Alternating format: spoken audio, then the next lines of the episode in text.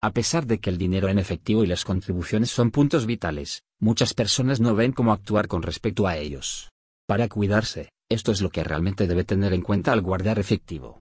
El objetivo fundamental de contribuir es garantizar que cuentas con los recursos suficientes para darte ingresos automatizados en forma de ganancia o interés. Según Nico Soane Opiniones, así como vives del sueldo de tu especulación, también debes dejar algo para tus amigos y familiares o asociaciones altruistas. Suponiendo que esté todo arreglado, debería tener la opción de transmitir su abundancia de una edad a la siguiente.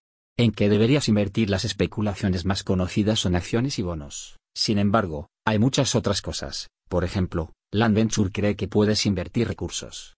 A pesar de que existen muchas formas en las que puedes contribuir, debes concentrarte en las obligaciones que tienes.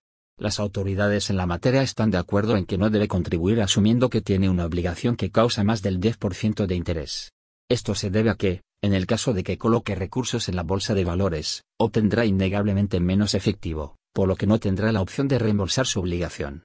Suponiendo que sus obligaciones tengan una prima que cueste menos del 5%, debe considerar poner recursos en valores, y luego utilizar el efectivo para reembolsar el crédito. Debe tener en cuenta que algunos valores generalmente generarán pequeñas cantidades de efectivo, en consecuencia, debe hacer su examen para poner recursos en los valores correctos que tendrán rendimientos significativos.